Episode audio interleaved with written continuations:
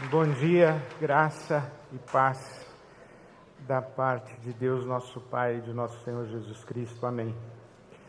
Especialmente a você que está longe, não está aqui, não está agora, onde você estiver e quando estiver, que o Senhor te abençoe, te alcance. Tenho a alegria de ler o Evangelho dessa manhã em Lucas capítulo 15. O Evangelho segundo São Lucas, o capítulo 15 temos lido a palavra de Deus nestas últimas semanas em busca de referenciar a nossa relação com Deus a partir dessa imagem do pastor e suas ovelhas, do pastor e seu rebanho, a partir, inclusive, começando no Salmo 23, o Senhor é o meu pastor e nada me faltará esta figura emblemática da relação de Deus com o seu povo Israel. Esse o Senhor é o meu pastor, quem pronuncia isso não é uma pessoa individualmente, é o povo de Israel. O Senhor é o meu pastor é sempre uma declaração coletiva. Você sabe que a Bíblia Sagrada desconhece o conceito de indivíduo. Indivíduo. A Bíblia Sagrada fala de pessoa. Indivíduo é um fenômeno moderno, não aparece aqui na Bíblia Sagrada. Na Bíblia Sagrada nós temos a família humana, e quando nos olhamos um, uns aos outros, dizemos: esse é osso dos meus ossos, é carne da minha carne, é sangue do meu sangue. Quando estamos diante de um outro ser humano, nós não estamos diante de um outro, nós estamos diante de nós mesmos, porque somos um. Na Bíblia Sagrada, o povo de Israel é um só. Na Bíblia Sagrada, a Igreja de Jesus Cristo é um corpo só, com muitos membros, mas um corpo só. Então não tem indivíduo. Existe Deus e o seu rebanho Israel, Deus e sua família humana. Então estamos lendo a Bíblia Sagrada para discernir essa nossa relação com o Senhor nosso Deus, o nosso bom pastor. E chegamos aqui em Lucas capítulo 15, onde se diz que todos os publicanos e pecadores estavam se reunindo para ouvi-lo. Ouvi-lo quem? Ouvir a Jesus. Já é uma declaração muito bonita, muito inspiradora e, e muito cheia de significado. Todos os publicanos e pecadores Todos os publicanos e pecadores, todos, estavam se reunindo para ouvir Jesus. Queriam ouvir Jesus. Foram em busca de Jesus. Foram ao encontro de Jesus. Foram na direção de Jesus e se colocaram na posição e na condição de submissão. Não foram para falar, não foram para reivindicar, não foram para suplicar, não foram para ordenar, foram para ouvir Jesus. Foram para ouvir Jesus. Mas os fariseus e os mestres da lei o criticavam. Este homem, Jesus, recebe pecadores e come com eles. Então Jesus lhes contou esta parábola. Qual de vocês, que possuindo cem ovelhas e perdendo uma, não deixa as noventa e nove no campo e vai atrás da ovelha perdida até encontrá-la? E quando a encontra, coloca-a alegremente nos ombros e vai para casa. Ao chegar, reúne seus amigos e vizinhos e diz: Alegrem-se comigo, alegrem-se comigo, pois encontrei minha ovelha perdida. Eu lhes digo que, da mesma forma, haverá mais alegria no céu por um pecador que se arrepende do que por 99 justos que não precisam arrepender-se. Contém ironia. Jesus irônico. Há mais alegria no céu por um pecador que se arrepende, não tem ironia, do que por 99 justos que não precisam arrepender-se, contém ironia.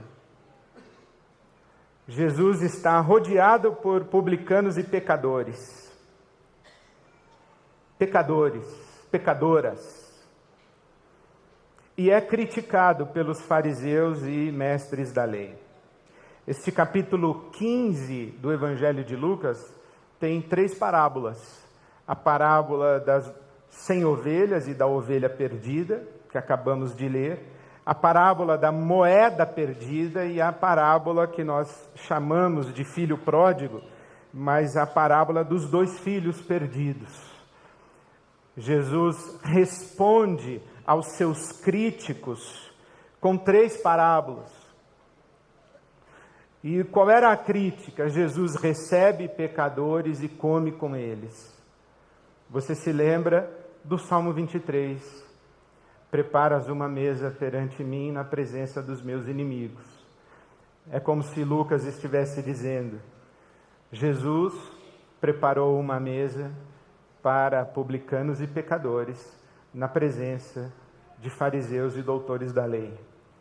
Preparou uma mesa para os pecadores na presença dos inimigos dos pecadores, os religiosos, os zelosos da lei, os que se consideram justos, aqueles que pensam que não precisam de arrependimento, aqueles que pensam que o mundo está dividido em duas categorias de pessoas, os pecadores e nós os pecadores que precisam de arrependimento e nós, os justos, que não precisamos de arrependimento. Jesus está fazendo uma crítica contundente aos críticos, aos justos, entre aspas, está dizendo: vocês, fariseus, doutores da lei, vocês zelosos da lei, religiosos que se julgam justos, vocês são os atuais maus pastores a respeito dos quais os profetas falaram. Quais profetas? Jeremias falou: ai dos pastores Ezequiel falou: ai dos pastores. Zacarias falou: ai dos pastores. Os profetas falaram de vocês. Os maus pastores. Ezequiel 34, que já lemos.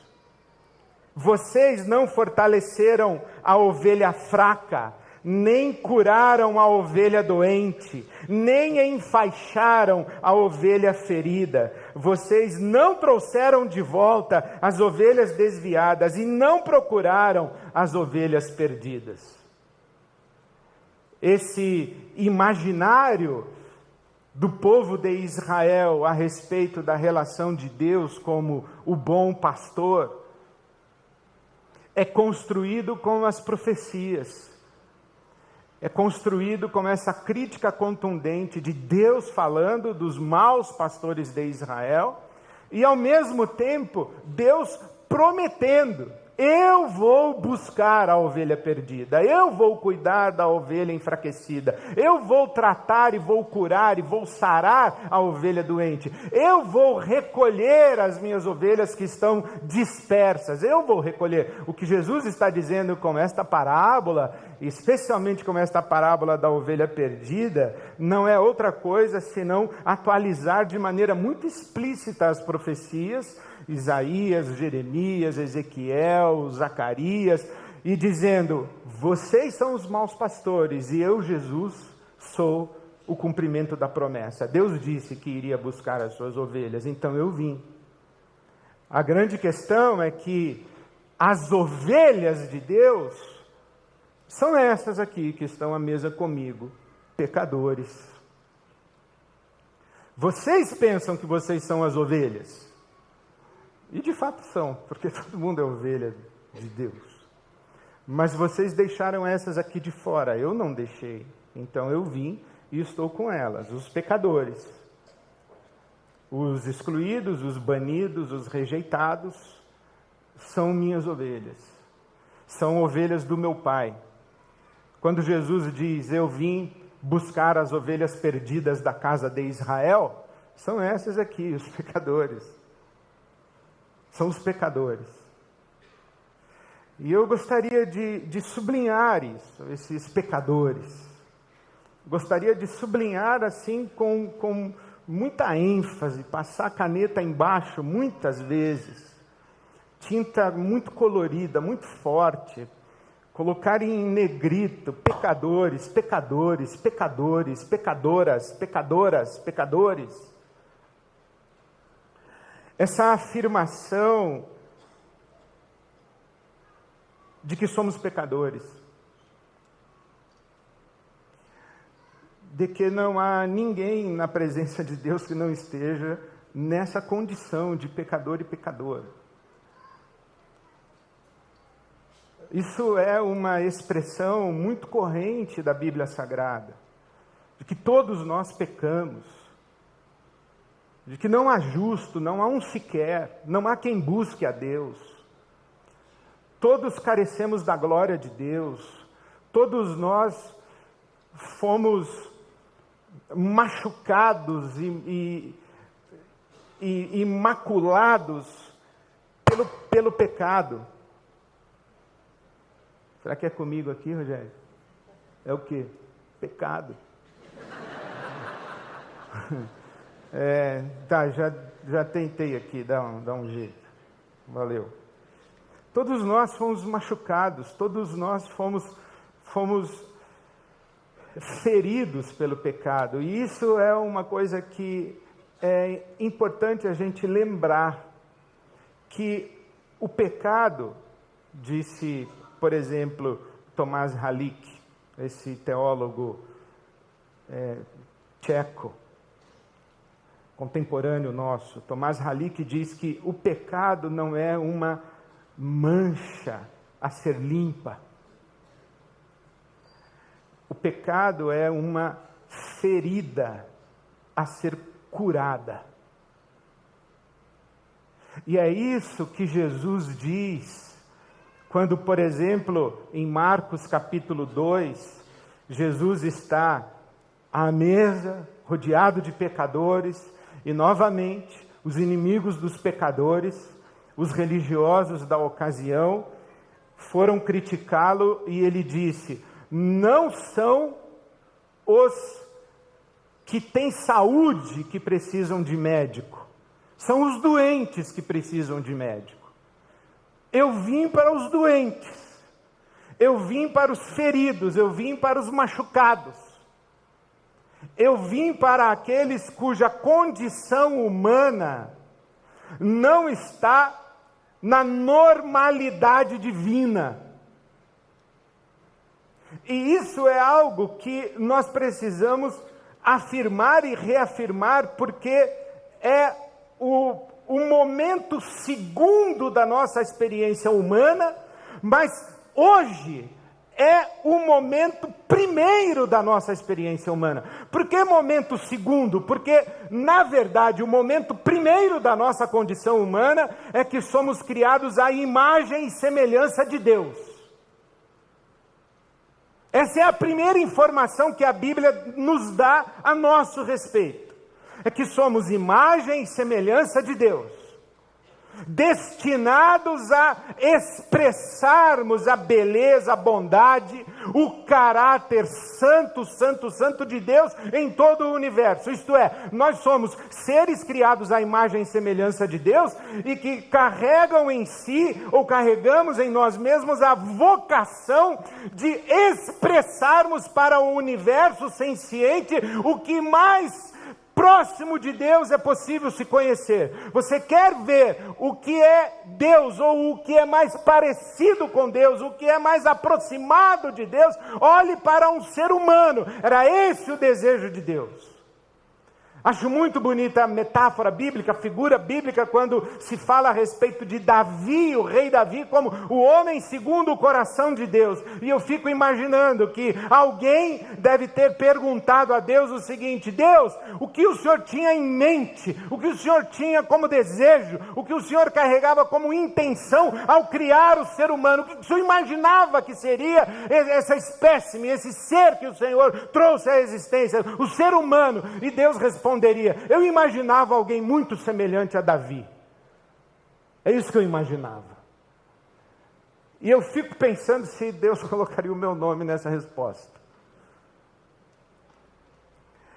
Então, a primeira informação que a Bíblia Sagrada nos dá a nosso respeito é que nós somos seres criados à imagem e semelhança de Deus, carregamos a vocação de, de expressar Deus para o universo, e no propósito eterno de Deus, nós carregamos a vocação de participarmos de Sua natureza divina. A narrativa bíblica nos sugere que não era para termos comido da árvore do conhecimento do bem e do mal, senão para termos comido da árvore da vida e nos tornarmos participantes da natureza divina. Irineu de Lyon diz que Deus se fez homem na pessoa do Cristo para que o homem, o ser humano, pudesse se tornar Deus, de modo que Jesus Cristo é, por natureza, aquilo que seremos ou estamos destinados a ser pela graça. Então, a primeira informação que a Bíblia nos dá a nosso respeito é que nós somos imagem e semelhança de Deus, vocacionados para nos tornarmos participantes de Sua natureza e sermos um com Ele. Mas a segunda informação que a Bíblia nos dá é que nós caímos disso. Nós nos tornamos isso que a Bíblia chama de pecadores e pecadoras. Nós pecamos nós nos perdemos de Deus, nós, nós somos pecadores. Não é a nossa natureza, é a nossa condição. É a nossa condição, nós somos pecadores. E, e essa condição diz que existe algo em nós avariado. Há uma doença em nós chamada pecado. Paulo apóstolo diz: O bem que eu quero fazer, não faço. O mal que eu não quero, esse eu faço. E se faço o mal que eu não quero, já não sou eu quem o faz, mas o pecado que habita em mim. Ele diz: Eu vejo em meus membros uma força, um poder, um impulso irresistível e incontrolável que me leva a fazer o mal. Quem me livrará dessa maldição? Maldito homem que sou, quem me livrará disso? Esse é o Paulo dizendo: Eu sou pecador. Essa é a minha condição diante de Deus. Eu sou pecador. E penso que nós nos distraímos e nós nos nós, nós nos iludimos tentando dizer a nosso respeito algo diferente disso. Deixa eu dizer para você uma coisa, querido: você não é só uma pessoa traumatizada, você é pecador e pecadora. Você não teve só um problema ruim na sua infância. Você é pecador e pecadora.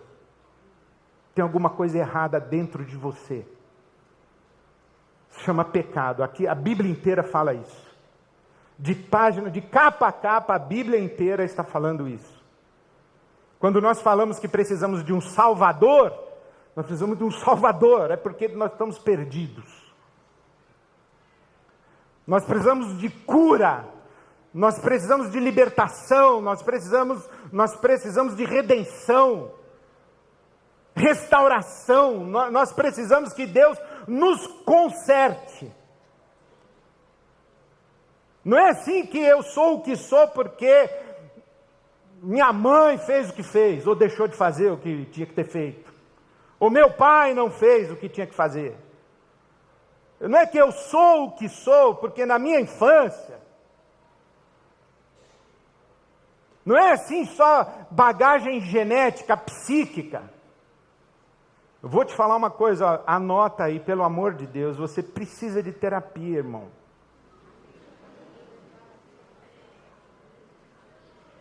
Irmã, você precisa de terapia. Agora anota que eu vou te dizer. Só terapia não basta, pelo amor de Deus. A solução para nós não é a análise nem a psicanálise, não é Freud. Pelo amor de Deus, não é remédio. Porque nós somos pecadores e nós estamos nos distraindo dessa afirmação categórica que o Evangelho faz a nosso respeito. Porque se nós não afirmarmos isso a nosso respeito, e se não gritarmos, como o apóstolo Paulo diz, misericórdia de mim que eu sou pecador, se não gritarmos como aquele homem da parábola do fariseu e do publicano, esse, esse homem que não tem coragem de levantar os olhos aos céus, e ele diz: Senhor, tem misericórdia de mim, eu sou pecador. Se não chegarmos nesse lugar aí, estamos condenados a repetir o mal, a maldade.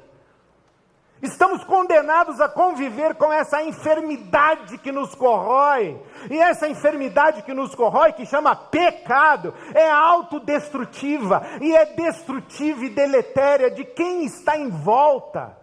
Pelo amor de Deus, a gente não consegue entender o que o Evangelho diz a nosso respeito, nós somos pecadores. Ah, o ser humano é bom, é mau ou é neutro? Ah, vá para o inferno. É pecador. Eu nasci bom, a sociedade que me estragou. Você é pecador, é pecadora. É isso que o Evangelho diz a seu respeito, e o pior é que a história está aí para mostrar isso. Eu não sei você, eu estou com muita raiva de mim mesmo por causa dessa maldita dessa guerra. As crianças estão morrendo. E nós estamos discutindo quem foi que explodiu o hospital. Foi o Estado Islâmico, foi o Hamas ou foi o exército de Israel? As crianças estão morrendo. Quem é que esses imbecis pensam que são? Quem o Hamas pensa que é para dizer que tem direito a matar para ter domínio territorial ou ter um pedaço de terra e dizer se chama que é meu? Quem o exército de Israel pensa que é para tratar a vida humana dessa maneira?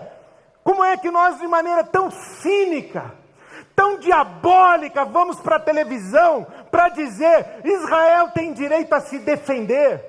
Para discutir o que é uma retaliação em proporção que não seja criminosa. Nós estamos falando da vida humana.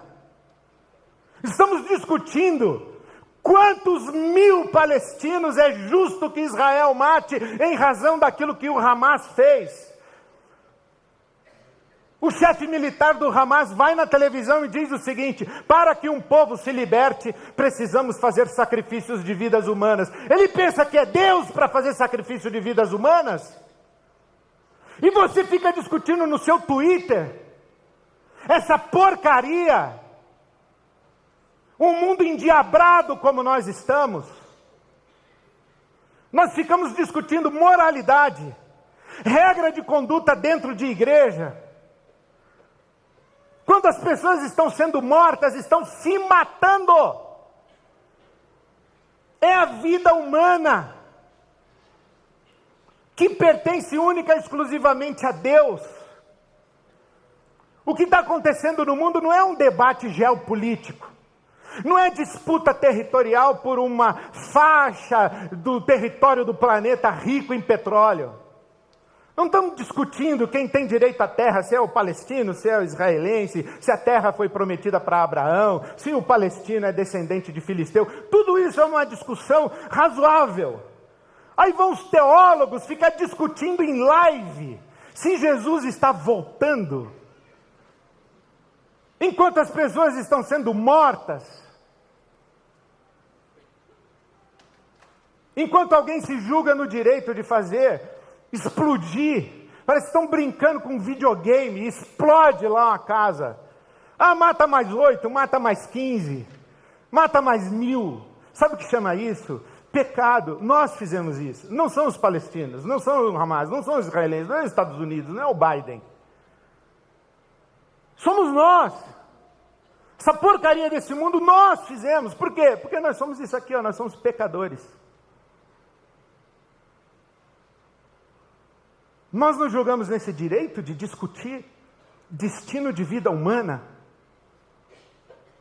Conselho de Segurança da ONU, cambada de gente hipócrita, maldita, diabólica, que ganha dinheiro com armamento, com guerra, com indústria bélica. Vende arma para os dois lados e depois fica querendo discutir acordo de paz. Malditos. Pecadores. Pecadores. Meu irmão, minha irmã, não permita que a sua consciência seja sequestrada por esse debate maldito que trata a vida humana como quem faz conta em papel de padaria, de quantos vão morrer para um lado, quantos vão morrer para o outro, o que é justo, matar, morrer, deixar morrer. Não caia nisso. Saia desse lugar, bata no seu peito e diz: Senhor, tem misericórdia do nosso mundo, tem misericórdia de nós nós somos pecadores, olha a porcaria, eu ia falar outra coisa, mas não consigo. Olha a porcaria que nós fizemos no mundo que o Senhor criou para nós. Olha, olha o tipo de gente que nós nos tornamos. A gente se mata em arquibancada de futebol. A gente acende rojão em cima de outro ser humano, bum, só porque ele está com a camisa do outro time. Nós somos imbecis. Nós somos estúpidos. Nós somos um espécime animal que mata o seu semelhante. E isso não é só uma questão de discussão teórica, filosófica. É, a Bíblia está dizendo: olha, você é pecador. Pelo amor de Deus, admite isso. Bata no seu peito e diz: Senhor, tem misericórdia de mim, porque se eu tivesse lá eu faria igual. Porque se um sujeito entrasse no meu kibutz atirando e matasse meu filho de cinco anos, eu ia matar ele eu ia esquartejar ele também. Se um sujeito estuprasse a minha filha, eu ia também querer cortar esse sujeito em picadinho. Não são eles, somos nós. Somos nós. Enquanto nós ficarmos dizendo que são eles, nós somos os inimigos dos pecadores. Nós somos os inimigos dos pecadores, nós somos os fariseus achando que não precisamos de arrependimento, eles é que precisam. Meu irmão, minha irmã, põe a mão na sua consciência. Põe a mão na sua consciência. Você não consegue conversar com a sua cunhada. Você vai dar palpite sobre a questão palestina. Ah, vai te catar.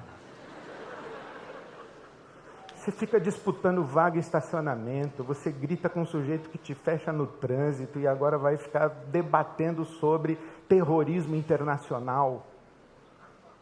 Ah, me poupe.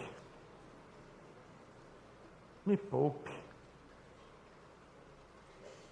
Põe a mão na sua consciência, diga: Eu sou pecador. Agora tem uma terceira coisa que é a maravilha do Evangelho. Jesus topa almoçar com você, querido. Jesus quer receber você na mesa dele. Jesus quer receber você na mesa dele. Pelo amor de Deus, vá ouvi-lo. Vá ouvi-lo. Desculpa, eu estou realmente indignado. Aliás, não preciso pedir desculpa. Gente com crise de fé. Você está falando com Deus Altíssimo, Criador dos céus e da terra, companheiro. Você vai lá debater com Deus. É bonito, sabe? Eu acho legal você chegar lá e desabafar. Mas, meu, para. Vá ouvi-lo. Ah, cura pela palavra. A cura pelo ouvir, irmão. Ouve, Israel, ouve. O Senhor nosso Deus é o único Deus. Cala sua boca. Ouve. Coloca seu coração diante de Deus. E começa orando como Abraão orou: Eu sei que sou pó e cinza. Então se coloca diante de Deus.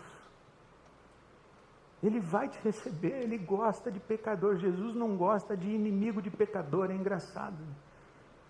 Ele gosta de pecador. Então, mas, então você quer? Vou te dar uma dica. Você quer que Jesus gosta de você? Chega como pecador. Não chega como pastor, como diácono, como justo, justa, irmã da oração. Não vai com a Bíblia assim. Não vai. Vai de cabeça baixa. Vai com lágrimas nos olhos. Vai pedindo misericórdia. Você vai ver o abraço que você vai ganhar. Você vai ver o beijo que ele vai te dar. Você vai ver a festa que ele vai fazer quando você chegar e disser: Pai, pequei contra o céu perante ti. Ele não vai deixar você nem acabar a sua oração. Nem acabar a sua oração ele vai deixar.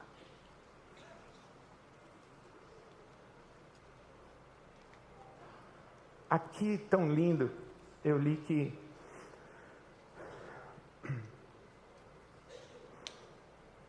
Jesus prepara uma mesa perante os meus inimigos. É a parábola do filho pródigo.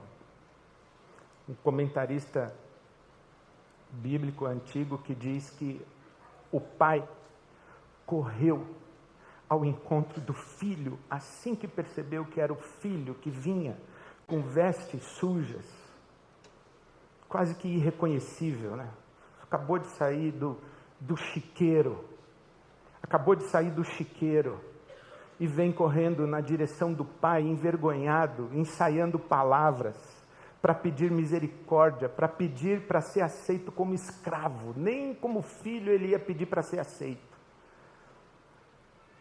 E esse comentarista diz que quando o pai viu e disse: É meu filho, ele correu para que ele não fosse reconhecido pelos inimigos de pecadores e que antes de ser reconhecido pela aldeia, ele estivesse dentro do abraço do pai, porque corria o risco de ser apedrejado, escorraçado, chutado, rejeitado, xingado, porque inimigo de pecador não falta.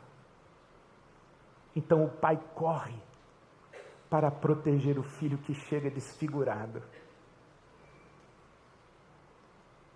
Chega com a alma dilacerada, ferida.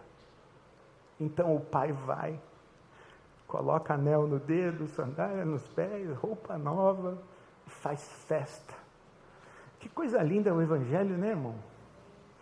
Que Deus não, não recrimina, não condena, não faz discurso. Que Deus não, não dá lição de moral faz festa. Deus não fica com raivinha. Deus não fica com melindre. Deus não faz cara de nojinho, não faz aquela cara de entojo que olha para você e diz assim: de novo. Eu já te perdoei 70 vezes 7. De novo. Não.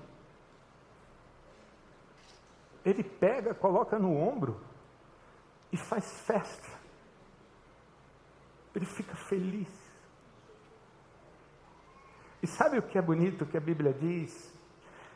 Que Jesus está à mesa com pecadores, não é com ex-pecadores, não é com potenciais não pecadores, é com pecadores. Pecadores.